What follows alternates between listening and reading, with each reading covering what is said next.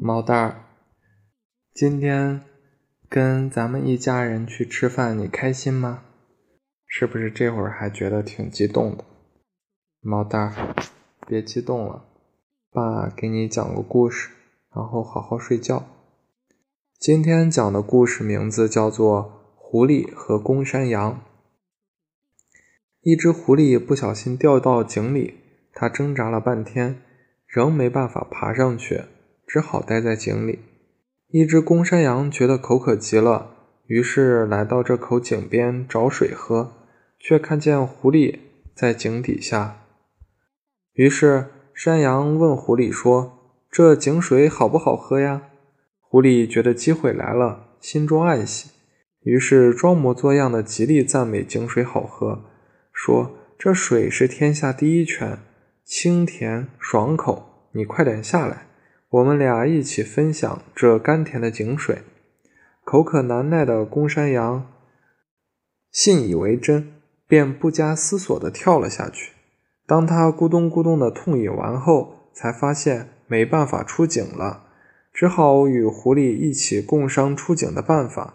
狐狸早有准备，他狡猾地说。我倒有一个好办法，你用前脚趴在墙上，再把脚竖直了，我从你后背跳到井上去，再拉你上来，这样我们就都得救了。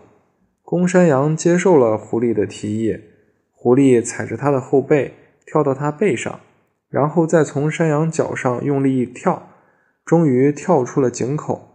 狐狸上去以后，准备独自逃离。公山羊便指责狐狸，说道：“我们说好，你跳出井后再把我拉出井的。现在你这样做，是不是太不守信用了？”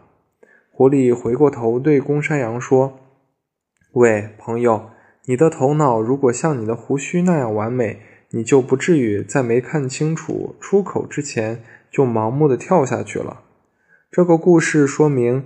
聪明的人应当事先考虑清楚事情的结果，然后再去做。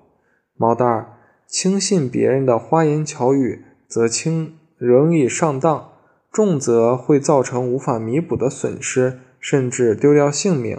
如果公山羊看到井里有水，但能意识到下井有危险，就能到别处找水喝。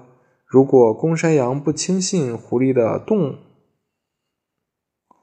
狐狸的假话，认清狐狸的用心，也不会下井。